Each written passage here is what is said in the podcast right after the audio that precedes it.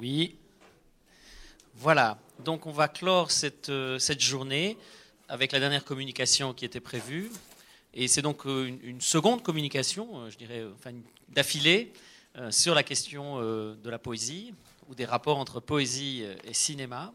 Et cette conférence donc est donnée par Philippe Hortel, qui enseigne la littérature française à l'université de Toulouse, Le Mirail et qui est donc euh, qui, travaille depuis longtemps sur, euh, sur la question du dispositif, notamment euh, dans les rapports entre littérature, photographie, cinéma. et de nombreux ouvrages sont sortis, des ouvrages d'auteurs, des ouvrages collectifs qu'il a dirigés. Et il me signale particulièrement la sortie prochaine des actes d'un colloque, qui va donc sortir bientôt sous le titre, donc un acte de colloque qu'il dirige, sous le titre Discours, images, dispositif. Et le titre de sa communication est La projection de soi, le modèle cinématographique dans la littérature au tournant du XXe siècle. Merci. Euh, je précise tout de suite que ce titre correspondra à un exemple que je prendrai, mais euh, je ne ferai qu'esquisser cette question dans le cadre d'une réflexion euh, plus large sur la notion de dispositif, en essayant de faire le lien entre son usage en littérature et puis son usage euh, possible euh, dans le domaine cinématographique. Et euh, j'en profite pour remercier les organisateurs d'avoir invité à ce colloque où j'apprends énormément de choses et où véritablement là il y, a une rencontre qui se fait et c'est vraiment un plaisir. Pour essayer de situer cette intervention par rapport à, ce qui a été dit aujourd'hui, je le fais de façon un peu comme ça, improvisée. Euh, j'ai l'impression que, au fond, on a euh, oscillé entre deux acceptions du dispositif. Euh, des dispositifs en quelque sorte fonctionnels, comme par exemple le dispositif de la télévision, le dispositif cinématographique en tant que machine. Et puis, avec la conférence de Christophe, un dispositif qui est représenté, euh, ce fameux porte-plume dans lequel euh, on regarde une image, donc un, dispositif qui est décrit, qui entre dans l'espace de la représentation. Et euh, ce que je voudrais justement tenter de faire, c'est de montrer pourquoi des choses se passent quand on passe des dispositifs fonctionnels aux dispositifs représentés. Et c'est véritablement dans cet écart-là que se situe donc cette intervention. Euh, voilà, je vous donne vraiment le, fil euh, directeur, et puis je reviens à des considérations maintenant un petit peu plus générales. Dans le domaine des études littéraires, la notion euh, n'est pas du tout, est très peu utilisée. Je donne juste un exemple. Le grand site de critique littéraire en France, c'est le site Fabula, qui comprend une section de concepts de la critique littéraire, très riche, et dans la liste des notions, eh bien, le mot dispositif n'apparaît pas.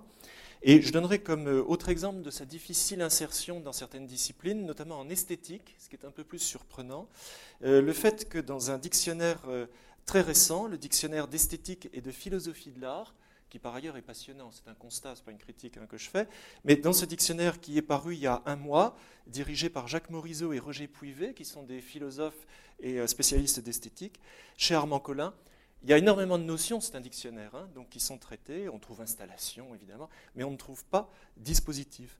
Et c'est d'autant plus étonnant que Bernard Vouilloux, euh, que François euh, euh, Albert a cité en introduction au colloque, a participé à ce volume et réfléchit lui-même sur la notion. Donc c'est pour dire à quel point il a encore du chemin à faire.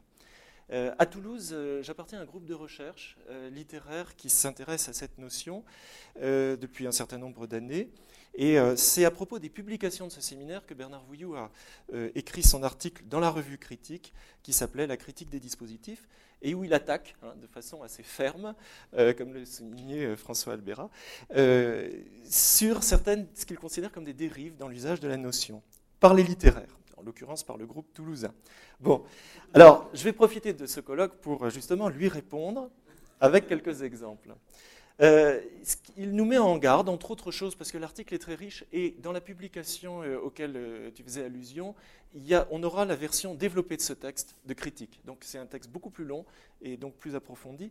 Et il nous met en garde contre la dérive de la notion vers la notion de schème organisant l'espace de la représentation. question qui peut paraître en critique littéraire effectivement un peu classique, pas très originale. Et de fait, pour ma part, je me suis intéressé dans la, dans la continuité des travaux de Philippe Hamon, qui était mon directeur de thèse, sur la présence, par exemple, de la chambre noire comme modèle dans les textes littéraires du XIXe siècle, comme modèle, par exemple, pour figurer toutes ces réalités énigmatiques, incompréhensibles, que sont le cerveau du poète, euh, la chambre noire de l'univers, euh, le lieu de la création poétique, qui est souvent décrite comme une chambre obscure. Ce sont des choses qu'on trouve chez Victor Hugo hein, de façon très, euh, très fréquente. Tous ces incompréhensibles étant figurés compris au sens propre par la métaphore de la chambre noire. Voilà effectivement ce qui pourrait constituer un dispositif considéré comme schème organisant la représentation. Et à Toulouse, on a travaillé aussi sur la notion de scène. Alors, ça ne se situe pas tout à fait au même niveau, mais euh, une scène romanesque, une scène au cinéma, qu'est-ce que c'est exactement? On utilise cette forme de façon très spontanée, on va dire, j'ai bien aimé telle scène. Et puis finalement, la théorie n'est pas très riche sur la question, contrairement à ce que l'on pourrait euh, penser. J'en profite pour donner juste une petite euh, idée sur cette question. La preuve que la forme scénique n'est pas consubstantielle à la mimésis, c'est qu'en photographie, il faudra attendre 1880, c'est-à-dire l'apparition de l'instantané, pour qu'on puisse fixer véritablement des scènes en mouvement, du moins en mouvement. Euh, et on sent par exemple chez Zola, qui à la fin de sa vie a fait des milliers de photographies, qui était d'ailleurs très bon dans le domaine, un vrai bonheur à bénéficier de cette invention de l'instantanéité, vrai bonheur donc euh, à fixer des scènes de la vie quotidienne ou, ou des scènes urbaines d'ailleurs, il y en a de très très belles, à travers lesquelles il fixe l'effervescence de la modernité, parce que pour Zola, et notamment dans ses derniers romans que plus personne ne lit, la modernité, c'est l'énergie, c'est l'effervescence. Il y a un vitalisme qui domine tous ces derniers romans. Travail, fécondité, vérité, justice, enfin rien que les titres, on comprend pourquoi on ne les lit plus. Mais pour lui, c'est ça la modernité. Et euh, quand on voit ces photos, il y a quelque chose de pré-cinématographique là-dedans, du simple fait qu'il fixe des scènes. Je creuse pas davantage, mais là, il y aurait un lien à faire entre photographie et cinéma qui pourrait être intéressant par le biais du dispositif scénique. Alors, euh, Bernard Vouillou, dans son article, nous explique, il a raison d'ailleurs, que c'est un peu restreint, cette conception du dispositif, et il revient à une définition que maintenant moi je nomme dispositif fonctionnel, ce dont on a beaucoup parlé euh, depuis euh, hier. Sa définition, un dispositif, c'est d'abord un agencement actualisant et intégrant des éléments en vue d'un objectif. Euh, François Albera euh, citait plus ou moins, enfin, le rappelait au cours de la journée. C'est un agencement qui n'a de sens qu'en vue d'un objectif. Un dispositif, c'est fait pour servir, c'est-à-dire que ça n'a de sens qu'à l'intérieur d'une pratique. Et pourquoi c'est important? Parce que l'âge du structuralisme, dont parlait Christophe, considérait les objets culturels, la vie sociale, plutôt en termes de système, c'est-à-dire comme un objet théorique, et pas véritablement dans sa dimension pratique. Euh, le modèle linguistique qui a dominé dans les années 60 reconstruisait comme pur objet théorique tous les objets du monde, qui pouvaient s'assimiler plus ou moins à du langage, et du coup laissait un petit peu tomber cette dimension pratique. Alors Vouillou insiste là-dessus. Le cinéma, bien sûr, est un parfait dispositif euh, euh, à ce titre. alors, moi, ce que je voudrais, c'est précisément tenter de faire la liaison entre les dispositifs fonctionnels de la vie ordinaire, ceux qu'on utilise, hein, le pupitre, le, micro, etc., et puis ces mêmes dispositifs projetés dans l'espace de la représentation pour essayer de comprendre ce qui se passe. Un exemple de dispositif représenté, la salle de cinéma elle-même. Euh, dans la cinquième colonne d'Hitchcock, hein, vous vous souvenez peut-être si vous l'avez vu, euh, ça se termine par une fusillade dans une salle de cinéma. La police euh, tire sur le saboteur nazi hein, qui commet des exactions aux États-Unis pendant la guerre. Et puis cette fusillade se superpose à une fusillade fictive projetée dans la salle de cinéma. La salle de cinéma, qui est un parfait dispositif, est représentée. Que se passe-t-il à ce moment-là? Alors, je dirais que la première chose que fait le dispositif représenté, c'est qu'il montre, c'est très élémentaire, hein, il montre les dispositifs de la vie sociale. Euh, c'est important parce que dans la vie sociale, ceux-ci ont tendance à devenir, sinon complètement invisibles, du moins peu visibles. Ça dépend des situations, il faudrait certainement affiner cette question. On en parlait à midi. il faudrait affiner cette question, mais c'est vrai qu'un dispositif, quand il, fonctionne bien, il a tendance à être, j'utilise une expression de Daniel Bougnou à propos du langage, auto-raturant. Hein, il s'efface lui-même. La photo fait aisément oublier l'appareil qu'il a prise. Le film, une fois qu'on l'a vu, fait oublier la salle qu'il a projetée. Et la signification fait oublier la chaîne linguistique qu'il a véhiculée et qu'il a euh, élaborée. Par conséquent, les, médiations hein, ont tendance euh, à s'effacer. Et quand elles sont représentées, d'un seul coup, elles sont dotées de quoi? De ce que j'appellerais, en détournant un petit peu Benjamin, une valeur d'exposition. Il y a d'un seul coup une sorte d'ostension qui s'ajoute au dispositif et qui est une première modification de son statut euh, dans l'usage que, l'on en fait. Dans la cinquième colonne, d'un seul coup, on voit l'écran et pas seulement le film qui est projeté dessus, on voit les fauteuils où un spectateur s'effondre touché par une balle devant sa femme horrifiée. On voit l'obscurité de la salle qui est déterminante, évidemment, dans une, scène de fusillade. Donc d'un seul coup, on se met à voir vraiment le dispositif. En approfondissant un peu cette idée, on pourrait dire que le dispositif est traité par la représentation de façon plus primaire, au sens freudien, que dans la vie courante. Primaire, c'est-à-dire que la représentation le nivelle. Elle le nivelle parce qu'en le montrant, elle a tendance à transformer en une sorte de mosaïque cet agencement technique qui le constitue, une sorte de, mosaïque, euh, c'est-à-dire que la représentation, ce qui est conforme à l'image elle-même, rabat sur la contiguïté, c'est-à-dire sur l'ordre de la parataxe, ce qui, dans la vie courante, est vécu comme quelque chose de beaucoup plus organisé, hiérarchisé, car un dispositif ne fonctionne bien, évidemment, que si toutes ces pièces collaborent à cette fin unique selon un ordre euh, régulé. Euh, donc, euh, Freud décrit comme processus primaire, justement, bah, par exemple, le rêve, qui est moins articulé qu'un discours, qualifié de processus secondaire, je dirais que la représentation primarise, c'est pas très joli, hein, mais bon, primarise les dispositifs de la vie euh, sociale. Je voudrais essayer euh, d'aller encore un petit peu plus loin, mais avant d'essayer de voir dans le détail ce qui se passe, il faut que je revienne aux dispositifs fonctionnels tels qu'on les définit habituellement, pour essayer d'en détailler un petit peu plus les composantes, pour voir ce que ça donne une fois représenté. Alors, il me semble qu'à travers tous les exemples qu'on a vus, il y a trois éléments dans un dispositif qui sont intriqués. C'est cette intrication qui est fascinante. Elle est fascinante parce qu'elle est toujours un petit peu une résistance, elle résiste à euh, la pensée linéaire. Il y a quelque chose qui est de l'ordre de la complexité dans un dispositif, ça ne se laisse pas facilement décomposer. Il y a un élément physico-technique qui est son soubassement, c'est le niveau de l'agencement. Euh, bon, ça, ça va de soi. Il y a un niveau, et c'est là euh, souvent, dans un certain type de dispositif, ce qui nous intéresse, ce niveau technique contrôle de l'humain, contrôle du pragmatique, que l'on peut peut-être élargir à son sens grec, les ta pragmata des Grecs, hein, les affaires humaines. C'est plus large que simplement la situation de communication qui sert à décrire les relations pragmatiques. Du technique, contrôle des relations entre sujets. Jusque-là, on est encore dans la définition de Vouillou ou d'Agamben, hein, que je ne rappelle pas, elle l'a été aujourd'hui. Bon, si, quand même. J'appelle dispositif, dit Agamben, tout ce qui a, d'une manière ou d'une autre, la capacité de capturer, d'orienter, de déterminer, d'interpréter, de modeler, de contrôler et d'assurer les gestes, les conduites. Voilà le niveau pragmatique. Et puis il ajoute, et c'est le troisième niveau, les opinions et les discours des êtres vivants.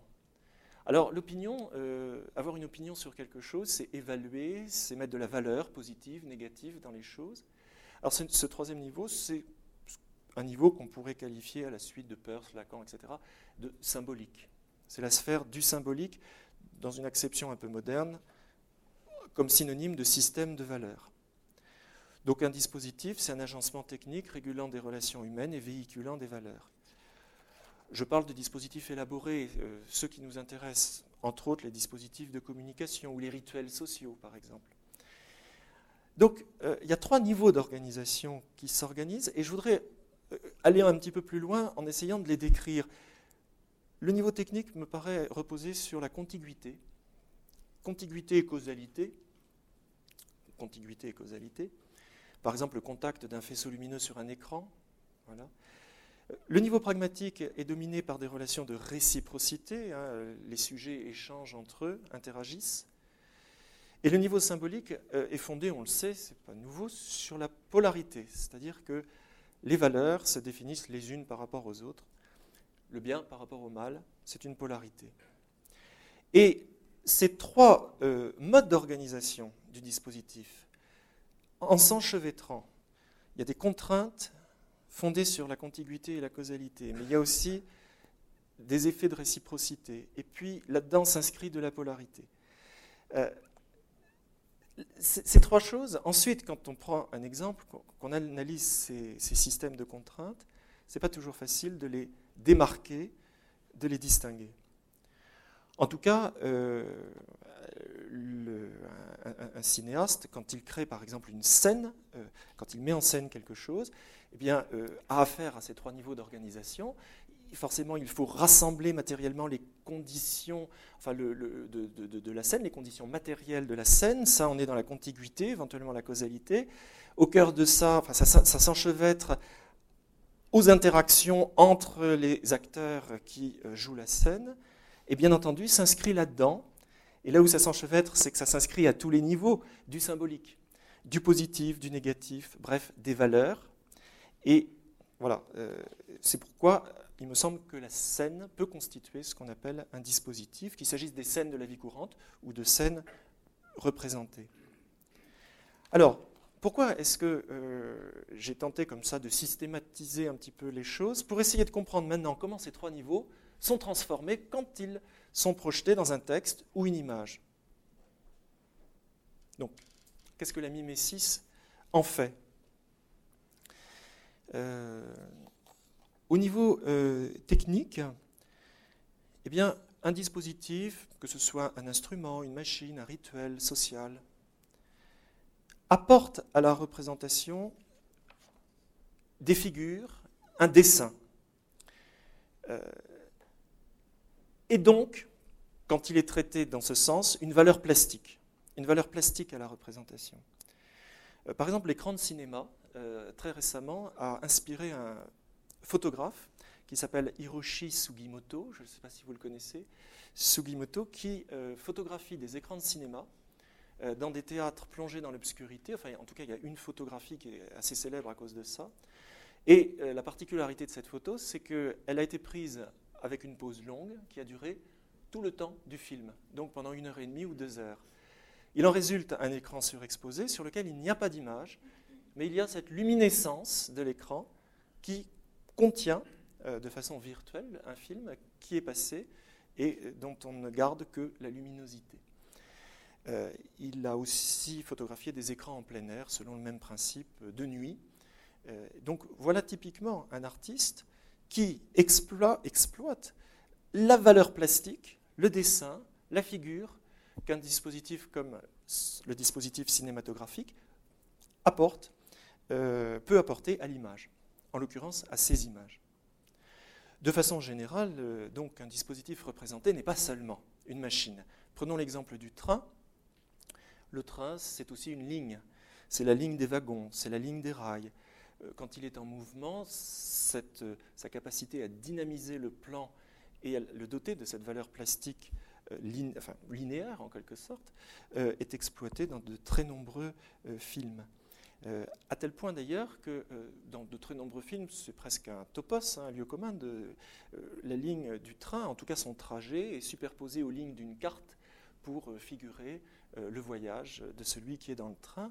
Et à ce moment-là, ce qui est intéressant, c'est que la scène est réduite à une pure figure. Hein. c'est le trait sur la carte ou la ligne droite.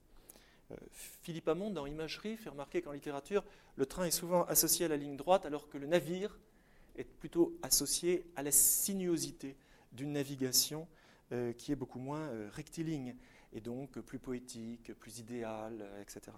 Le navire est généralement plus idéal que le train, en tout cas au XIXe siècle. donc, voilà ce, premier niveau, c'est esquissé, mais je donne juste un schéma. Alors maintenant, le dispositif, qu'est-ce qu'il offre au niveau pragmatique? À la représentation. Euh, il lui offre bah, tout simplement ce que j'appellerais la scène de son usage. Puisque c'est fait pour servir, euh, un dispositif n'a de sens que si une interaction se crée avec l'utilisateur, ou bien, si c'est un dispositif de communication, s'il sert de médiation entre deux sujets qui vont interagir grâce à lui. Mais ça, c'est précisément la définition de ce qu'on appelle une scène.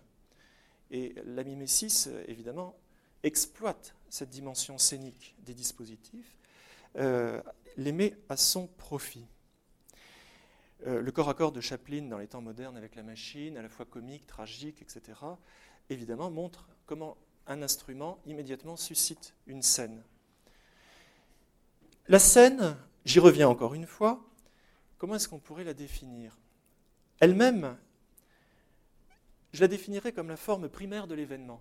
L'événement, quand, quand, une scène surgit dans un récit, est arraché à l'enchaînement logico-discursif, est projeté, l'événement est projeté dans l'espace, euh, la cause et l'effet se trouvent dilatés, dissociés, donc il y a quelque chose de moins hiérarchisé une fois que l'événement est projeté dans cet espace. L'événement, devenu scène, euh, suscite aussi notre immersion. Et même quand on a vu déjà le film, on fait comme si on ne l'avait pas vu parce que précisément, l'événement n'est pas donné en bloc, mais son issue doit être vécue dans la durée. C'est pour ça que même quand on connaît la fin, on peut revivre les émotions qu'on a vécues quand on ne connaissait pas la fin cette immersion fait qu'on oublie précisément notre savoir partiellement. Et on entre, je dirais, dans le dispositif de l'événement une fois qu'il est devenu une scène. Et euh, par conséquent, euh, la, donc la, scène est ce, moment où l'imaginaire est capté de façon beaucoup plus forte que quand on nous raconte les choses comme ça, sans les projeter dans un espace scénique. Alors, euh, on peut remarquer aussi que un instrument quelconque, par exemple la fenêtre de fenêtre sur cours, à partir du moment où il appelle un usage, fait du dispositif, en l'occurrence la fenêtre, du récit à l'état virtuel. Il condense du, narratif et euh, d'une certaine façon, le dispositif dans un film nous ramène et c'est pour ça que ce n'est pas une notion figée, rigide. Au processus même de la création, c'est-à-dire à ce moment où Hitchcock a pensé son film à partir de la fenêtre, et où avant même de l'avoir écrit, développé, cette fenêtre, c'était déjà toutes les potentialités narratives qu'il allait pouvoir en tirer. Et une des raisons pour lesquelles les dispositifs sont des capteurs d'imaginaire, c'est précisément parce que leur usage appelle de la part du spectateur l'anticipation de tous les scénarios possibles qui vont pouvoir se développer à partir d'eux. Il y a quelque chose de génératif dans un dispositif représenté. Il y a quelque chose qui nous ramène donc aux sources de la création. Euh, on pourrait par exemple résumer certains films à l'objet autour desquels ils sont construits. Je prends comme exemple par exemple Le Dernier des Hommes de Murnau, qui est l'histoire d'un portier qui est très fier de son costume, mais que l'on met au chômage, enfin pas exactement au chômage, qui est, trop vieux pour pouvoir porter les malles des voyageurs qui arrivent. Et le malheureux portier euh, comment dire, euh, se voit ôter son costume et on le relègue au rôle de porte-serviette dans les toilettes de l'hôtel. Et tout le film tourne, si j'ose dire, entre deux portes. C'est plus compliqué que ça parce qu'on le voit rentrer chez lui. Mais il y a sans doute aussi des portes de ce côté-là. Bref, en tout cas, il y a deux objets qui sont fondamentaux. La porte pivotante, luxueuse du grand hôtel, et qui est comme euh, un attribut, comme un, épithète homérique. Hein. C'est le portier à la belle porte et au beau costume. Et puis il y a la petite porte très modeste des toilettes de l'hôtel dans lesquelles il est relégué. On voit bien que euh, l'objet à lui seul condense une partie, en tout cas, euh, du film. reste le niveau symbolique. Un système de valeurs, quand il bascule dans l'espace de la représentation, comment ça se traduit? Alors, euh, le seul mot que j'ai trouvé, c'est un mot très banal, ça se traduit par du contraste. Mais il y a certaines époques de l'histoire de l'art où ce terme très banal de contraste a fait système. Je pense bien sûr euh, aux théories des contrastes simultanés qui triomphent en peinture au XIXe siècle et jusque dans les années 1910 avec Sonia et Robert Delaunay. Le contraste, c'est euh, l'expression visuelle, pas seulement visuelle, je vais en dire un mot, mais c'est en tout cas, ça peut être l'expression visuelle de la valeur, c'est-à-dire de ce système différentiel qui caractérise le symbolique. Euh, le, bon, pourquoi c'est plus ambigu que ça? C'est que quand on arrive au niveau du symbolique, on n'est plus simplement dans l'ordre du visuel. On est entre le visuel et précisément ce qui lui échappe, parce que le symbolique, précisément, euh, la valeur, c'est aussi quelque chose qui euh, nous arrache au sensible. Donc on est là, à la frontière entre finalement deux, deux espaces, l'un concret, l'autre plus abstrait. je prends un exemple. La puissance du train dans l'arrivée d'un train à la Ciotat des Frères Lumière. Cette puissance a été ressentie, on le sait bien sûr, par les spectateurs de l'époque qui avaient l'impression que le train se précipitait sur eux. comment cette valeur puissance se traduit-elle? Il me semble qu'elle se traduit à travers le ralentissement du train par ce jeu différentiel entre le mouvement et l'immobilité, puisque le train finit par s'immobiliser. On a donc là une polarité, mouvement, immobilité, le train arrive assez rapidement et finit par s'arrêter. Euh, visuellement, on voit le ralentissement progressif. Et en même temps, cette traduction visuelle connote, et quand on est dans l'ordre de la connotation, on n'est plus tout à fait dans l'ordre du visuel, connote la puissance, l'idée de puissance. Donc là, je dirais qu'on on est à la frontière du dispositif. Mais la notion de contraste me paraît convenir. Donc pour résumer, un dispositif, une fois qu'il est représenté, offre à la représentation des figures, la ligne du train, des scènes, entrer et sortir du train, c'est très important dans le film des Frères Lumière, et des contrastes, par exemple accélération, décélération du train.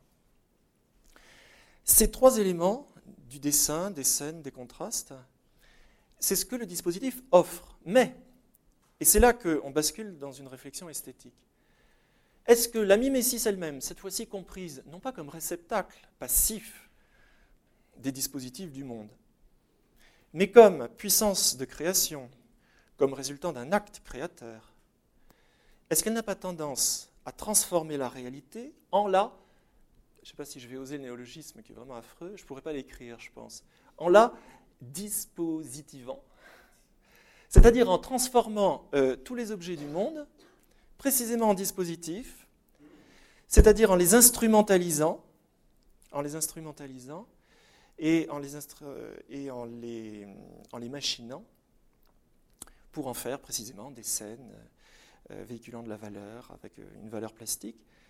Autrement dit, notre notion ne doit pas être réduite à des, simplement à des objets préexistants, la machine, les rituels, etc. Je pense que c'est une des fonctions de la mimésis de produire du dispositif, même là où il n'y en a pas, dans les données de départ de l'œuvre d'art, c'est-à-dire dans les réalités dont, elle traite, dont elle s'inspire. Euh, avant le film de Murnau, ce grand hôtel, c'était un grand hôtel. Et il a fallu que Murnau opère sur la réalité un travail analytique, critique, pour transformer ce qu'on pouvait percevoir de façon globale comme un hôtel en un agencement avec les murs, la porte pivotante, euh, la, transparence de la porte, etc. C'est-à-dire que la représentation décompose, primarise le réel. Et à travers ce travail de décomposition, de primarisation, là aussi je crois que je ne pourrais pas l'écrire, euh, en tout cas, euh, finalement, opère un travail analytique et presque philosophique par certains aspects, en tout cas analytique sur le monde. Donc, on s'interroge souvent beaucoup euh, sur les rapports entre représentation et philosophie. Je suis toujours frappé du caractère souvent euh, très spéculatif des choses qui existent dans ce domaine. Il me semble qu'une des interfaces, c'est le dispositif en tant précisément qu'il permet à la mimésis d'interroger la réalité, sous la forme que je viens de dire. Dernier point sur cette partie euh, théorique, pourquoi est-ce que ces dispositifs représentés sont des capteurs d'imaginaire? Parce qu'ils nous placent, comme dans la vie courante, euh, en position de, médiateur, et donc ils nous font entrer dans l'espace euh, de la représentation. Euh, si un instrument n'a de sens que si on l'utilise, ça veut dire qu'il n'a de sens que si on intervient. Donc n'importe quelle machine n'articule son fonctionnement à son produit, à ce qu'elle produit, que si nous sommes le médiateur de son fonctionnement. Il faut un tiers. Eh bien, dans l'espace représenté, dans, le dispositif représenté, nous sommes aussi des médiateurs, mais nous sommes, réduits à l'état de spectateurs de ce qui va pouvoir arriver. Ce que je disais tout à l'heure, en disant qu'un dispositif suscite l'anticipation. Quand on voit la fenêtre de fenêtre sur cours, on sent bien que James Stewart va épier ses voisins. Nous devenons les médiateurs en tant qu'observateurs d'un dispositif dont, bien sûr, le personnage va avoir l'usage. De là à penser qu'on ne s'identifie bien à une scène ou à, des personnages que s'ils entrent dans des dispositifs, voilà, j'en fais l'hypothèse. En tout cas, euh, en, critique littéraire, quand on s'interroge sur les rapports entre l'œuvre et le public, on ne s'interroge pas, me semble-t-il, à ce niveau-là euh, des choses. Quand on parle des stratégies de captation du public en critique littéraire, on s'interroge par exemple aux ruses de la narration. Donc on est à un niveau plus formel, qui est celui des formes de l'énoncé narratif, Voir, si on s'interroge sur le discours de l'écrivain, à ses stratégies énonciatives. Donc on situe toujours la manipulation au niveau de l'énonciation, quand l'écrivain s'adresse à nous, ou, lorsque, on l'a vu euh, ce matin, la, caméra de télévision euh, s'adresse à nous, là il y a une énonciation qui nous manipule, ou bien au niveau des structures des énoncés, l'ordre du récit. Là, ce que je voudrais euh, suggérer, c'est que ce sont les objets eux-mêmes, les motifs, les thèmes, qui, quand ils deviennent des dispositifs, nous captent. Autrement dit, l'espèce de dichotomie qui s'est installée en critique littéraire, et peut-être que dans le cinéma c'est pareil, entre une approche théorique formelle, qui s'interroge sur les formes de, l'énoncé, ou sur les stratégies d'énonciation, et puis de l'autre côté, une critique euh, qui, qui est généralement un peu dévalorisée, celle qui s'intéresse aux objets, c'est-à-dire à ce dont parle un texte ou une image, critique thématique. Cette dichotomie ne tient plus si on montre que les objets, dans un film ou dans un roman ou dans un poème, que ces objets sont des, formes, des dispositifs. Alors, ce sont des formes. L'objet est une forme. En général, pas toujours, mais c'est une tendance dans une œuvre. Je termine enfin par euh, l'exemple donc euh, de la projection autour de, 1900. Euh, l'intérêt de définir, enfin de s'interroger sur les dispositifs représentés, c'est qu'ils ne sont pas simplement représentés dans des œuvres, cinéma, texte, mais évidemment, ils glissent aussi dans nos images mentales. Ces dispositifs représentés fonctionnent aussi en tant que dispositifs imaginaires. On en a aussi parlé aujourd'hui. Ces dispositifs imaginaires, on l'a vu aujourd'hui, c'est avec eux qu'une époque a tendance à se penser elle-même, que ce soit en philosophie, que ce soit dans des discours entourant les pratiques sociales, dans les inventions techniques, on sait que l'imaginaire est à l'œuvre aussi chez les scientifiques, ou que ce soit évidemment en art. Euh, ces dispositifs imaginaires servent à interroger le monde euh, et puis ils permettent au sujet d'interroger sa place dans le monde, ce que font de façon évidente aussi la philosophie, la technique, l'art. Et donc, autour de 1890, euh, quel est le dispositif imaginaire qui semble latent un peu partout Bon, il n'y a pas de scoop, hein, bien sûr, mais ce dispositif, c'est le dispositif, c'est ce que j'appellerais la, structure, mais pas au sens structuraliste, hein, au sens de dispositif en fait, la structure projective. Pour moi, c'est la projection qui vraiment euh, domine dans toute cette époque. Pourquoi? Bah, On le sait, c'est parce qu'il euh, y a à la fin du XIXe siècle cette aspiration à s'ouvrir, à sortir, à s'ouvrir sur l'exotisme, à s'ouvrir sur l'avenir. Bref, à sortir de l'enfermement euh, décadent qui prévaut à la même époque d'ailleurs chez des écrivains comme Huysmans, et puis aussi à sortir du pessimisme que Schopenhauer, qui est la grande référence à la fin du XIXe siècle, avait en quelque sorte fait peser sur toute une génération. Et qui dit sortir, dit évidemment se projeter, ou vers les ailleurs, ou vers l'avenir. Alors cette projection, on la rencontre euh, évidemment euh, bah, chez le grand philosophe euh, qui domine aussi l'époque, Nietzsche. on la rencontre, je vais très vite, hein, chez Freud, qui en 1894 invente son idée de la projection psychique à propos de la névrose d'angoisse. Des objets, des personnes sont pour nous des fixateurs d'angoisse. Et ce que nous ne voyons pas, c'est que si ces gens-là nous angoissent, ou si ces réalités nous angoissent, c'est souvent qu'il y a derrière tout ça une pulsion, une frustration sexuelle inconsciente. Et donc on déplace hein, la frustration sur euh, des objets euh, dont on imagine qu'ils sont angoissants pour ne pas voir ce que cache cette angoisse. La formule de Freud, le psychisme se comporte comme s'il avait projeté cette excitation sexuelle à l'extérieur. On retrouve bien l'idée de sortir, hein, d'ouverture vers une extériorité. Le monde devient euh, comme une série d'écrans psychiques sur lesquels la psyché se, projette.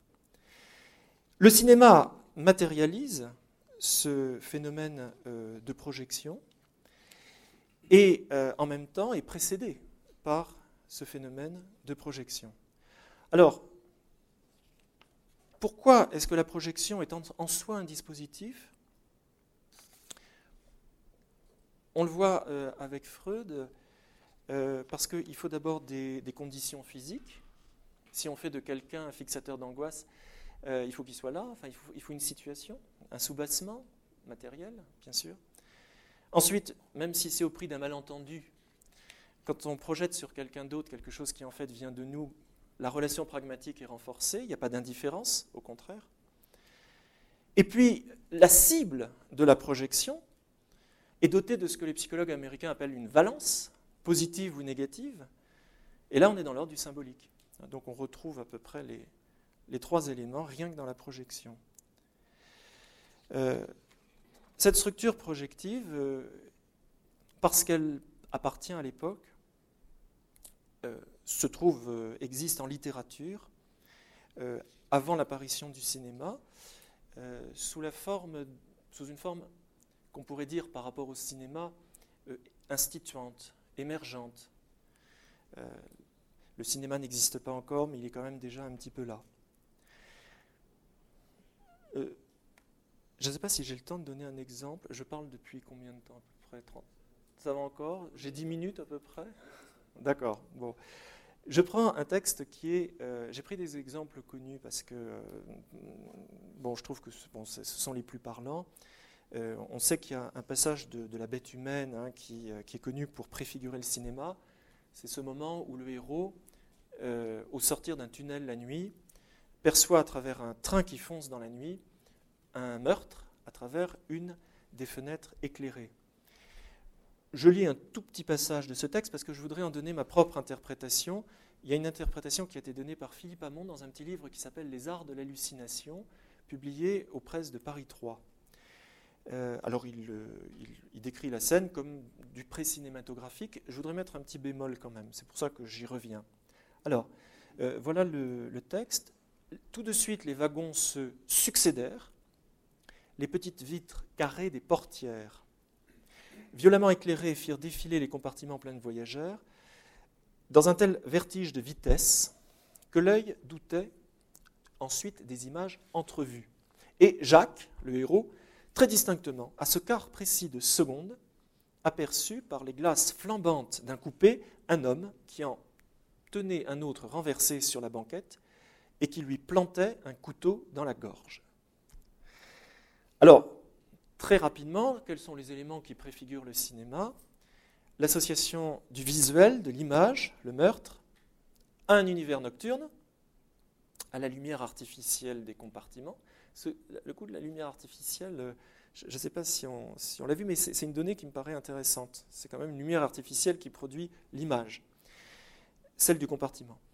Euh, dans laquelle, euh, oui c'est ça, lumière artificielle, il y a la série des petites fenêtres, bien sûr, Et puis, il y a surtout l'association du visible à la vitesse euh, donnée par la locomotive. Au fond, cette locomotive condense trois éléments. Elle est à la fois le projecteur qui donne le mouvement, le film dont on voit les instantanés, et l'écran de projection lumineux dans lequel euh, se situe la scène de crime. Une espèce de condensation, mais l'imaginaire condense, hein, Freud le dit bien. Ça. Donc euh, voilà le bricolage, voilà la pensée sauvage d'une certaine façon. Ce n'est pas encore le cinéma, mais tous les éléments sont là, sous une forme condensée. Qu'est-ce qui n'est pas cinématographique? Et je trouve qu'à partir du moment où le cinéma tout de suite a été perçu par les écrivains comme un concurrent, bon là c'est pas encore le cas bien sûr, mais là je dis ça de façon beaucoup plus générale. Pour le coup, pour le cinéma, c'est intéressant de voir à chaque fois ce qui n'est pas cinématographique au même moment dans un texte. Ce qui n'est pas cinématographique, me semble-t-il, c'est que la vitesse, au lieu d'opérer ici la synthèse du mouvement, c'est-à-dire de favoriser plus de visualité par rapport à la photo, dérobe au contraire l'élément visible en le réduisant à un instantané, à ce quart précis de seconde. Jacques aperçut, par les glaces flambantes d'un coupé, un homme qui en tenait un autre renversé et qui lui plantait un couteau dans la gorge. Donc, on n'est pas du côté de la synthèse, on est du côté d'un régime de visibilité antérieur qui reste malgré tout celui de l'instantané photographique que Zola expérimente au même moment, puisqu'il s'est mis à la photo euh, dès 1888. Et là, on est en 92, je crois, ou 10, je ne sais plus. 90. Bon, donc, on, est entre deux régimes de visibilité et le texte bricole entre le connu et l'inconnu. En tout cas, euh, voilà pour le dispositif instituant. Deuxième cas de figure, il y en aura trois et je m'arrêterai. Que se passe-t-il lorsque le cinéma apparaît et que la littérature doit se positionner par rapport à lui? Alors, euh, son réflexe premier, c'est d'imiter euh, le nouveau médium pour faire aussi bien. J'avais euh, prévu de dire un petit mot de Raymond Roussel, justement. Alors moi, je pensais à un texte qui est antérieur à la vue, donc, qui s'appelle La doublure, qui est un grand roman de jeunesse étonnant, tout à fait dans le même esprit d'ailleurs, et qui date de 1897, donc juste après l'apparition du cinéma. Euh, je dirais juste euh, un mot à, propos de Roussel, c'est que euh, une fois que le cinéma non, enfin je le dirai tout à l'heure, pardon. en tout cas, la littérature donc, a tendance à imiter le cinéma, Christophe l'a vraiment très très bien montré, et en même temps, bien sûr, par moments, elle s'en distingue. Ce que je voudrais dire juste à ce propos, c'est que la projection, la structure euh, projective, hein, dont j'ai fait l'élément euh, central, bien entendu, habite au même moment les films des frères Lumière et euh, de, Méliès. Là, je pense que j'enfonce des portes ouvertes parce que ce sont des choses qui sont vraiment très connues, l'effet de reflet sur tous les phénomènes de projection qui, dans l'espace fictionnel, ne sont que le reflet de la projection cinématographique, cette espèce de tourniquet. Je, donnerai juste quelques exemples en se centrant vraiment sur la projection plutôt que sur l'animation. C'est pour, ça que là, il y a peut-être un petit déplacement. Mais euh, L'arroseur arrosé, c'est bien une histoire de projection. La bataille de boule de neige, c'est bien une histoire de projection. Euh, même Carmo, des fournages du coq, euh, au, premier plan du film, on a un jet d'eau qui arrose le, charbon qui sort de la mine. Et puis, je prendrai, bon, bien sûr, la locomotive qui se projette sur nous, même la sortie des usines Lumière, hein, ça crée cet effet-là. Et euh, chez Méliès, je prendrai le voyage dans la Lune, où un canon géant projette un obus dans l'œil de la Lune. C'est bien encore de la projection. C'est-à-dire, ce n'est pas seulement des objets animés c'est des objets qui sont à, une frontière. Parce que la projection, c'est à la fois le moteur du mouvement, c'est-à-dire avant. Et d'ailleurs, le moteur, c'est toujours énigmatique. Aristote a écrit des, pages immortelles pour expliquer que le moteur du mouvement est immobile, par exemple. il y a toute une tradition philosophique. Donc, la projection, c'est avant, et en même temps, la projection, c'est après, puisque c'est le moment du choc, c'est-à-dire précisément le moment où ça s'arrête, et de façon éventuellement traumatique pour l'œil de la Lune, par exemple. Et, pour l'œil du spectateur euh, à la même époque. Donc, la, projection, c'est autour de l'animation. C'est au début et c'est à la fin. Voilà. Et donc, de façon plus générale, quand le cinéma travaille sur les jeux d'apparition-disparition, il me semble que dans ses premiers films, il met en évidence cette genèse projective du mouvement. Je pense aussi au Diable noir de Méliès, où le diable fait apparaître et disparaître des objets de façon très fantaisiste et nous place à cette origine. Alors, en tout cas, euh, la littérature, euh, au même moment, ben aussi, est complètement dominée par la question du jet. Et Christophe donnait l'exemple hein, du, petit, garçon qui jette son bâton tout près d'une jetée. Et on retrouve encore euh, cette, projection, c'est-à-dire du mouvement arrêté, justement. Hein, une genèse du mouvement, fascinante, parce que toujours un peu énigmatique. L'énergie, c'est quelque chose qui, qui, nous place aussi à la frontière du figurable. C'est peut-être aussi pour ça. Je termine en disant que donc très rapidement, le dispositif euh, projectif, euh, après s'être institué de mille manières, a été déconstruit par la littérature, qui a pu affirmer à l'égard du cinéma son originalité. Alors, dans des textes comme ceux de Gide, et je pense aux nourritures terrestres, il y a à la fois la structure projective et, même euh, il y a du cinématographique, mais il y a aussi la déconstruction du cinéma. Il y a les deux en même temps. Modèle cinématographique, je donnerai juste une citation. C'est un objet qui me paraît, chez Gide, une espèce d'équivalent très bucolique de la caméra. Je vous lis juste le passage. Gide fait l'éloge du voyage, du désir, de tout ce qui permet de sortir, de tout ce qui permet au sujet de se projeter vers les ailleurs. Et il fait l'éloge d'une scène bucolique. Voilà ce qu'il dit. Je ne peux plus écrire aujourd'hui parce qu'une roue tourne dans la grange. Une roue tourne dans la grange. Hier, je l'ai vue. Alors, qu'est-ce qu'elle fait, cette roue qui tourne dans la grange? Elle battait du colza. La balle du colza s'envolait. Donc, on a une roue qui projette quelque chose.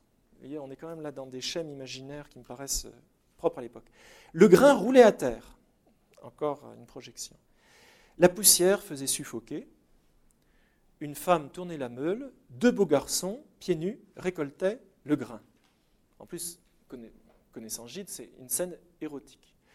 Donc, cette, roue qui bat le colza érotise une image et, participe à la fabrication d'une belle image qui empêche Gide d'écrire.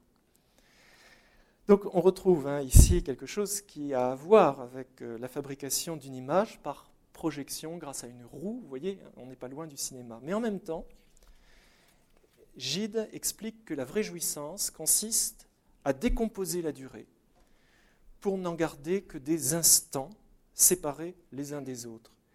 Je pris l'habitude de séparer chaque instant de ma vie pour une totalité de joie isolée, pour y concentrer subitement toute une particularité de bonheur, de sorte que je ne me reconnaissais plus dès le plus récent souvenir. C'est-à-dire qu'il a tellement disloqué le temps et son propre moi qu'après avoir euh, euh, joui de l'instant, l'instant suivant, il ne se reconnaît même plus par rapport à l'instant précédent. Donc il se fragmente complètement.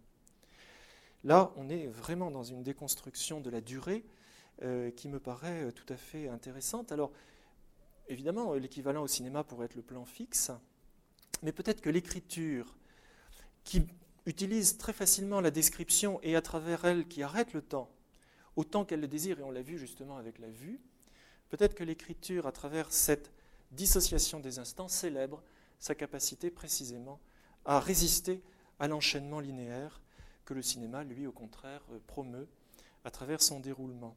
Et souvent, le plan fixe au cinéma, mais là je parle de choses que je ne connais absolument pas. Moi, c'est vraiment mon expérience de spectateur. J'ai toujours eu l'impression que le plan fixe servait comme une sorte de contestation d'un cinéma naturaliste qui copierait le mouvement de la vie. J'ai pu voir à Toulouse des films de Chantal Ackerman, par exemple, où il y a des plans fixes très souvent, et comme une sorte de résistance à la mimésis ordinaire, banale de la vie dans son mouvement. Mais c'est très grossier, donc il faudrait affiner ça. Voilà, donc euh, je dirais juste pour euh, conclure que euh, avec cette structure projective, autour des années 1900, on sort complètement de l'autre modèle qui, à titre personnel, m'avait intéressé, qui était l'enfermement du poète dans la chambre noire, euh, qui valait pour le XIXe siècle, mais euh, qui ne vaut plus pour le XXe, avec le cinéma. Et malgré la chambre obscure, et à cause de cette structure projective, il me semble qu'on sort définitivement de la chambre noire. on peut en discuter. Voilà.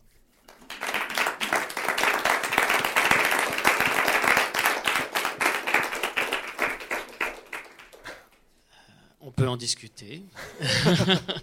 Je reprends le, terme conclusif. Et donc de cette euh, démonstration en deux temps, euh, cette réflexion théorique euh, suivie de ces quelques exemples qui permettent de dégager comme ça cette dimension projective. Alors j'imagine qu'il y a des, réactions. Qui est... J'imaginais que tu serais le premier. Christophe? Merci, merci Philippe. une, très très bonne présentation et ça me fait très plaisir en fait quand je parle avec Maria ou quand je parle avec toi de, reconnaître certaines choses et de ne pas reconnaître du tout certaines choses. Et je pense qu'il y a quelque chose de très riche dans toutes nos, façons de, penser qui prouve qu'il y, a vraiment un champ euh, qui, est très compliqué à, négocier. Euh, alors j'étais très intéressé par cette, euh, cette division que tu, que tu, établis très tôt entre le fonctionnel et le représentationnel, ou le, le représenté, disons. Euh, et comment est-ce que tu euh, penses pour toi-même cette, séparation assez radicale que, par exemple, je pense à Figure Discours de Lyotard, où justement le renversement, le mouvement précisément de l'un à l'autre euh, est tout à fait problématisé. Et puis vers la fin de ta présentation, tout d'un coup, tu as mentionné qu'il y, avait des, frontières du figurable. Alors là, je me disais, ah, mais attends, c'est le figurable, qu'est-ce que c'est par rapport à, ce, qui, ce, qui, me semblait un modèle assez ferme de la, représentation ou du représenté. Donc, euh, euh, oui, oula, oui, ça c'est, c'est vrai que figurable, je le prenais dans un sens euh, très concret, quoi, ce qu'on peut dessiner puis ce qu'on ne peut pas dessiner, puisque une bonne partie de la réalité échappe complètement, en tout cas une figuration immédiate. c'était à propos, alors j'ai dit à propos des valeurs, bon, qui est une sphère euh, abstraite. Et puis je l'ai dit, oui, à propos de, du mouvement, c'est ça, euh, de l'énergie, de l'impulsion, qui, est quelque chose dont on peut traduire les effets, mais qui reste euh, souvent invisible, parfois énigmatique. oui, et oui, alors. Alors, je vais voilà, pour te répondre, effectivement, ça c'est alors c'est encore une autre dimension que j'ai pas intégrée, mais c'est ce qu'on avait vu euh, avec. Euh, euh, pardon, je suis en train de. pardon, ton prénom, je m'échappe. Patrick, voilà. là, ça rejoint ce que dirait, ça, pourrait rejoindre ce que disait Patrick, c'est qu'un dispositif, bon, figure selon les procédures, enfin la mimésis figure selon les procédures que j'ai essayé de dire, mais précisément pour ouvrir aussi sur ce qui n'est pas figurable on avait vu euh, ça, c'est-à-dire qu'un euh, dispositif ouvre aussi sur ce qui déborde, sur ce qui le déborde. Derrière la fenêtre, il, peut y avoir l'infini. Enfin, ça, ça, articule de l'organisation et son contraire. Euh, c'est pour ça que je reprends souvent cette formule de la, de la structure et de la conjoncture, c'est-à-dire précisément ce qui est maîtrisable et ce qui ne l'est pas. Mais c'est une réponse très large. Hein. Alors, discours figure de Lyotard, euh, euh, il faudra que j'aille euh, revoir parce que je ne l'ai plus en tête très précisément. Parce il me semblait presque que ce que tu faisais, c'était de réarticuler ou d'articuler un peu d'une façon différente et le figural, et puis cette récupération du figural par Roderick assez récemment, justement pour trouver un espèce, pour, essayer de, spécifier cet espace du renversement ou du passage du fonctionnel au, représenté. Au représenté. C'est vrai que. Un tiers terme. Oui. Oui, oui. C'est vrai que ce tiers, là, je ne l'ai pas du tout euh, pris en compte. C'est-à-dire que je là, c'est vrai que euh, je, je n'ai pas euh, cherché à définir la motivation qui fait que l'artiste passe de l'un à l'autre. Et là, on serait dans des problématiques peut-être plus psychanalytiques, comme celle de Lyotard dans Discours figure. Bon, après, il y a Qu'est-ce qui est le moteur de ce processus? Pourquoi on fait ça? Ça, je l'ai laissé complètement euh, hors champ. Euh, là, en fait, c'est très empirique comme description, mais euh, cette idée qu'il y a des, figures, au des dessins, des scènes, des contrastes, ces trois éléments-là, je, voulais les réinsérer dans une théorie du dispositif représenté parce que il me semblait que ça pouvait être fait sur le fait que la réalité offre à la mimésis tout ça qui la constitue, mais à condition que la mimésis elle-même euh, extrait du réel, ces trois éléments très simples. Alors il y a quelque chose de très primaire là-dedans, mais je sais pas, j'avais besoin de le poser avant ensuite de passer à ces questions plus complexes. D'accord, peut-être Patrick Desilles qui a été cité, euh, peut-être envie de non. D'accord. Quelqu'un d'autre aimerait Maria, j'imagine. Bien sûr. Non, mais par rapport à ces questions, c'est normal. Merci. Euh, Philippe, c'était évidemment passionnant, foisonnant, comme les, tout ce que j'ai entendu cet après-midi. Euh, du coup, j'aurais à peu près, je ne sais pas le nombre de questions que j'aurais, l'idée que ça suscite, etc. Alors, vous m'excuserez, je suis peut-être un peu, peut-être pas assez claire. J'ai commencé par un des, je tire un fils et puis on verra comment ça s'enchaîne. Euh, il me semble qu'à un moment donné, que toute ta proposition est, une proposition très forte dans le champ de la littérature. C'est-à-dire, quand tu nous dis, ce n'est pas l'énonciation et ce n'est pas l'énoncé, le discours. C'est pas seulement. voilà. oui, la narration, c'était ça, c'était la narration pour le, terme juste. Mais c'est le dispositif qui, d'une certaine manière, euh, avec ses formes. C'est les objets. Oui. Avec leurs formes. Oui, mais ces objets-là sont des dispositifs. Voilà, et c'est en tant que dispositif qui captent que c'est eux qui produisent finalement euh, l'analyse de la réalité et que donne la représentation. Il me semble que c'était assez fort. Je pense que c'est très fort même au niveau du, du, de la, du champ de la littérature et de la description discursive du, produit littéraire. Mmh. Et, et, on voit quand même la réponse que pourrait faire l'énonciation, c'est-à-dire euh, l'énonciation s'approprie le dispositif et si, j'anthropomorphise un peu, mais et, met en forme. Mais c'est c'est pas ça qui est en jeu en fait dans, ta proposition justement. Je pense que ça va ailleurs et j'adhère beaucoup aux analyses, par exemple, à, celle que tu donnes euh, de la bête humaine. Bon, alors il y a une question que je me pose, c'est que cette proposition-là, avec l'idée de forme, elle va du côté de l'esthétique, si tu l'assumes complètement. Et je me dis, est-ce qu'il n'y a pas encore autre chose? Est-ce que ces dispositifs ne produisent pas encore autre chose? Et notamment des dispositifs. C'est-à-dire, il me semble qu'il y, avait, y a une, une, euh, adéquation, enfin une recherche d'adéquation de, de, de, réponse, question-réponse entre le réel et la représentation. Mhm. C'est-à-dire que ce qu'on fait, ce qu'on fait tous, c'est-à-dire que je le fais sur Jarry, hein, on est obligé de regarder les dispositifs de la réalité, des fonctionnels, disons, comme tu, l'as proposé, euh, pour repérer dans les discours, dans les textes, quelque chose du dispositif que l'on doit définir, comme tu diras, c'est la projection, c'est la synthèse, etc. On, est obligé de passer par là, donc il y a bien ça. Mais il me semble que, outre ce que tu as dit, c'est-à-dire produire une, dimension esthétique, une analytique de, de la réalité, est-ce qu'il n'y aurait pas en plus l'idée que ils produisent des nouveaux dispositifs, c'est-à-dire ils produisent quelque chose qui relève du, pour ainsi dire, du discours de la modélisation de dispositifs qui peuvent être totalement imaginaires et même qui va plus loin que ce qui va plus loin que le forme et l'esthétique de d'utilisation euh, de, procédures euh, de socialisation liées à ces dispositifs, etc. etc. C'est très frappant chez Jarry, par exemple, qui, qui, se, qui est lui dans la machine et dans la productivité de la machine au niveau esthétique, certes, mais aussi de ce que ça produit sur l'humain, sur l'énergie, sur la maladie, sur la, la monstruosité, etc. etc. Et, cela est fonction de l'utilisation de ces dispositifs, de leur utilisation sociale. donc il y a, je pense, enfin, mon hypothèse, c'est que ça déborde l'esthétique, que ça explose. Et que, ça, c'est la première chose. la deuxième, la deuxième, donc ça va dans, le sens que un argument de plus contre Voyou, Mais euh, l'idée aussi, un, ça, rencontre un problème de méthode que je me suis posé quand je travaille sur Jarry. C'est-à-dire que, avec cette idée épistémologique que j'ai, c'est-à-dire reconstruire les dispositifs, aller les chercher dans les textes. Alors, il y a un certain niveau, on peut très bien, évidemment, on trouve les citations, les références explicites. Voilà, le cinématographe, la photographie là, on est rassuré, enfin, tout va bien, on s'y retrouve. Là, alors, on peut tricoter, tisser plutôt de la toile autour, euh, qui ne serait pas forcément interprétative, mais peut-être discursive et, à valeur épistémologique. Mais, mais il y a après les, références éclatées. Enfin, en même temps, avant cela, les, références, on reconnaît des éléments. Et les références de plus en plus éclatées qui, qui nous posent, qui vont jusqu'à la limite de nous dire est-ce qu'il y a encore du dispositif?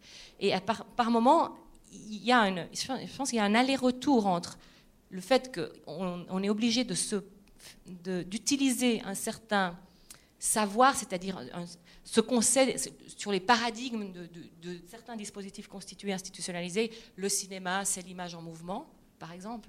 Mais ça, on peut l'interroger. On pourrait se dire, les, les cinémas, c'est aussi la décomposition de l'image. On pourrait dire ça aussi. Donc il y a la problématique de tous ces dispositifs multiples de la réalité, comme on les retrouve. Et après, il y a ce que produisent les textes, et ils produisent peut-être de nouveaux dispositifs qui n'existent pas dans le fonctionnel, et qui pourtant permettent soit de penser, de produire des concepts, soit de, produire euh, une projection de ce qui scientifique ou imaginaire qui sera peut-être un projet de, 30 ans plus tard dans les sciences, etc.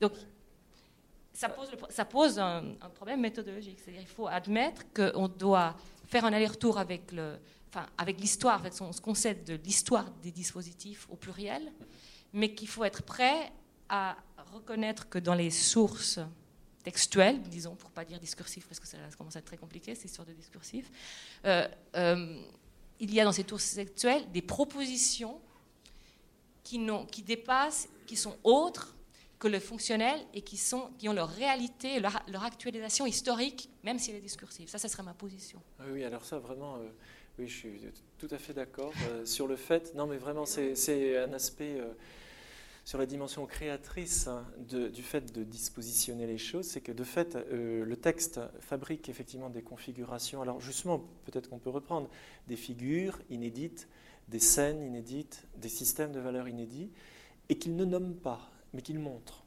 Alors là, je parle du texte, mais le cinéma, on peut peut-être retrouver ça aussi, qu'il montre, sans en parler, ce qui a comme conséquence que quand un dispositif est nommé dans un texte, alors euh, on peut être à peu près sûr que euh, partir du moment où il est nommé, il n'est plus efficient par rapport à l'esthétique du texte.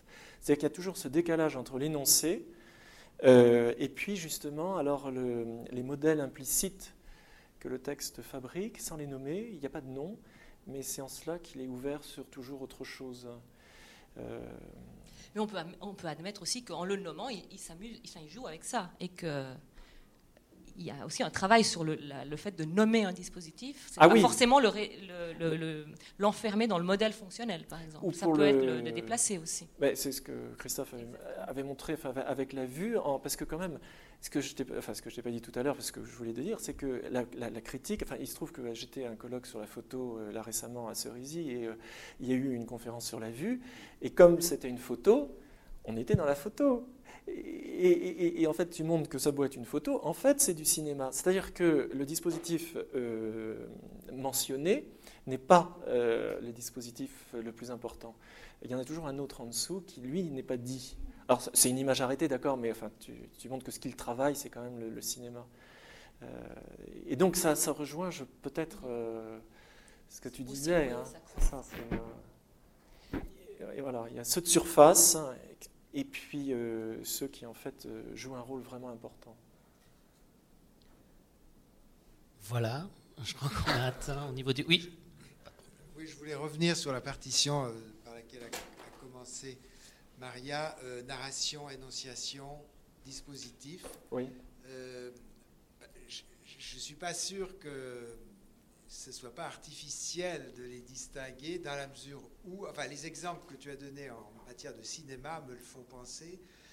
En littérature, ce n'est pas la même chose. Mais disons, on pourrait dire que dans, dans, ce qui a été dit, les exemples qui ont été donnés, quand ils étaient littéraires et quand ils étaient cinématographiques, ils ne fonctionnaient pas de la même manière quand il était littéraire, peut-être il y avait une dimension métaphorique. Je pense au dernier exemple de Gide, la roue, la meule, euh, etc., ou, même euh, le train de la bête humaine. Euh, en, matière de cinéma, donc où on est dans le cinéma, donc il ne s'agit pas de mais le, si on dit la porte tournante du dernier, des hommes ou le, ou le train de la Ciotat, dans quelle mesure le statut de l'objet qui fait dispositif n'est-il pas fonction de la place que l'énonciation filmique lui ah, donne? C'est-à-dire que si le train n'est pas au centre, petit et grossi comme ça, et, cadré comme ça, on pourrait dire euh, banalement, euh, si la porte et si l'hôtel n'est pas, parce que c'est un décor qui est fabriqué ad hoc, donc c'est pas, pas comme si l'objet prenait petit à petit à cause de, euh, je ne sais pas, des, événements qui se déroulent et d'une espèce de, mise en place qui petit à petit constitue la porte comme la porte emblématique, enfin, qui va écraser le, destinal et tout ce qu'on veut. En, réalité, euh, d'emblée, elle on peut dire qu'elle est donnée comme ça, parce qu'elle est, elle est, filmée comme ça, elle est construite comme ça, elle est peut-être surdimensionnée par rapport au personnage au niveau du décor. C'est ce que faisait beaucoup Murnau. Il faisait des fausses perspectives, il faisait des ah trucs. il manipulait complètement le pro filmique mhm. euh, pour euh, inscrire déjà, alors qu'à un niveau qui est quand même la représentation, etc. Et, donc cette idée de l'objet qui, qui se construit, enfin, c'est là, je ne suis pas, très sûr. Non, c'est vrai, c'est c'est tout à fait. Il y a les potentialités de l'objet, mais c'est vrai, s'il n'y a pas cette, euh, enfin, au sens très très large, cette rhétorique visuelle, disons, ces potentialités n'existent pas. Alors, moi, j'aurais envie d'essayer d'articuler effectivement, à ce moment-là, ce qui est de l'ordre de la poétique au sens étymologique, la fabrication, qui est l'acte du, cinéaste, euh, et, en même temps. Euh, bon, en même temps, s'il utilise cette porte, c'est qu'elle joue aussi, en dehors du film, un certain rôle à l'époque. Elle est peut-être emblématique déjà à l'époque de ce luxe. Alors donc, il y a un va-et-vient peut-être entre ces potentialités socio-historiques et puis la façon dont elle est mise en valeur. Il faudrait le creuser peut-être plus. Mais on pourrait dire, euh, parce que je pensais, le rôle de l'objet, ça m'intéresse beaucoup, cette, cette affaire-là, parce qu'effectivement, euh, je crois qu'on peut, au cinéma, donner un statut aux objets, et, pas seulement au cadre représentatif, etc. Mais une porte tournante dans The Cure de Chaplin, Charlot fait une cure, ah euh, ou, bien l'escalier mécanique, j'ai souvent cité cet exemple, mais chez Chaplin, puisque tu as cité les temps modernes, euh, chez Chaplin, euh, les objets, effectivement, sont considérés dans leur aspect de dispositif dans la réalité, enfin disons comme, dispositif du monde réel, et puis sont ensuite il y, a un développement de leur dispositivité filmique, ah euh, mais qui n'est pas du tout du même ordre chez, chez, Murnau. Je prends un exemple dans l'état moderne, justement, c'est euh, la machine, quand euh, Charlot est en retard sur le, mhm. boulonnage et qu'il est emporté par la machine, il, est pris, et on a une vue en coupe où il, passe dans tout un système de, relais, n'est-ce pas? Et mhm. ensuite, il y a un type qui fait aller la machine en arrière et il, fait en, et il retourne en arrière. C'est-à-dire le film va en arrière alors qu'il est... Et donc là, on a une homologie entre le, la machine cinématographique et la représentation d'une machine euh, qui, est, qui, est montrée dans sa fonctionnalité, disons, de machine en faisant marcher la machine cinéma, avec sa particularité qu'elle peut aller en avant ou en arrière. donc ça fait une phrase dite. Non, André. Ah, euh, oui, oui. Euh, Laval, Anna, euh, et oui. Palindrome. Ah, un palindrome. On a affaire à un palindrome, oui. Ah, oui, oui, oui. Pourquoi André? Non, André, parce que. Parce que pourquoi André? Parce que quand nous avons fait un cours ensemble à Montréal, tu as commencé par sortir un magnifique palindrome que j'ai noté, et je ne sais pas par cœur, contrairement toi, euh, à tes étudiants, mais je sais pas pour, à quelle fin démonstrative. non, mais là, là, ça me paraît. Là, on est dans un truc beaucoup plus. Euh, je sais pas, je, moins distendu, quoi, c'est ça ce que je veux dire. Et, on a beaucoup d'exemples de cette nature dans, le cinéma, où, il y a vraiment cette. Euh, la machine, elle n'est pas métaphorisée, elle est, elle, est, elle est en fonction. C'est ça à part ça, sur l'affaire du cinéma projectif, ça me permettait peut-être, mais il est parti. Euh, répondre à Alain Boya qui m'avait à deux reprises reproché d'avoir dit que le cinéma subsumait les autres médias. Donc c'était dans ce sens-là ah que, que, tu dis, c'est-à-dire qu'on passerait du modèle de la chambre noire, le modèle photographique règle plus ou moins l'univers de la vision et de euh, dans, l'ensemble et on passerait à un modèle cinématographique via quelque chose qui est un élément euh, plus général, qui est la projection. Donc c'est un peu dans ce sens-là que je, que je, disais que le cinéma était l'interprétant. Oui, euh, des autres machines. Et non pas pour dire que, le téléphone était un sous-ensemble, était un sous-ensemble du, cinéma. Oui. Euh, oui, je ne sais plus ce que j'avais encore à dire, voilà, André. Andro. Non, c'est pas pour les interprètes, c'est pour enregistrer, graver, euh, conserver un souvenir précieux. graver, c'est intéressant que jadis on nous dit enregistrer, aujourd'hui vous dites graver, parce que l'interprétant, c'est la petite galette provisoire. En profiter pour dire que le. J'en profite pour dire que le cinématographe était conçu comme un, système d'enregistrement d'abord et avant de devenir ce qu'il est devenu. Bon, euh, donc graver des images. Euh, moi, moi j'ai plusieurs choses qui m'ont fasciné dans votre présentation. Euh, j'ai bien aimé le, euh, la, votre, idée, de la, je pense que vous avez parlé de systématisation de la scène. Je pense que le mot scène est très important. quand je pense à scène, je pense à scène du dispositif, dispositif de la ah scène. Oui, Donc, scène primitive et tout. Et aussi la scène au cinéma, la scène au théâtre, et aussi euh, la scène de, la grande scène de Metz. en tout cas, il y a tout un, réseau, je pense. Peut-être qu'on aurait intérêt à redécouvrir euh, ce terme-là en rapport avec le dispositif. Euh, et, j'ai aimé beaucoup, je ne me rappelle pas exactement la dénomination que vous avez utilisée, mais les trois niveaux, donc le technique, deuxième, troisième. Pragmatique et symbolique. Troisième, ah, avec leur, leur, leur, thème, notamment la contiguïté, bon, etc. bon, je ne sais pas ce que vous allez faire avec ça, mais moi, quand ça sera publié, je vais regarder ce bout-là et essayer de si je peux aller loin, ou en tout cas m'en servir comme un tremplin. Par contre, euh, j'ai pas vraiment. Ben, ben, la seule question que j'aurais, c'est plus une, une, question de curiosité. Euh, est-ce que c'est volontaire ou non, le fait que vous ayez laissé de côté toute référence au cognitivisme dans votre description de, de, de, de la scène? Ah, c'est parce que là, pour le coup, euh, je pense que ce sont des références que je, que, que je ne connais pas. Vous, vous pensez. Mais vous intérêt. oui, oui, non, non, mais d'accord. Oui, c'est assez intéressant parce qu'eux-mêmes, ben, les cognitivistes, ont développé euh, une théorie notamment sur la scène. Ah, je ne savais pas, oui. Et justement, ben, la scène, c'est euh, quand on va au restaurant, ben, il faut entrer au restaurant, il faut s'asseoir, il, il faut demander le menu, il faut engueuler le serveur ou je ne sais pas quoi. Bon, bref.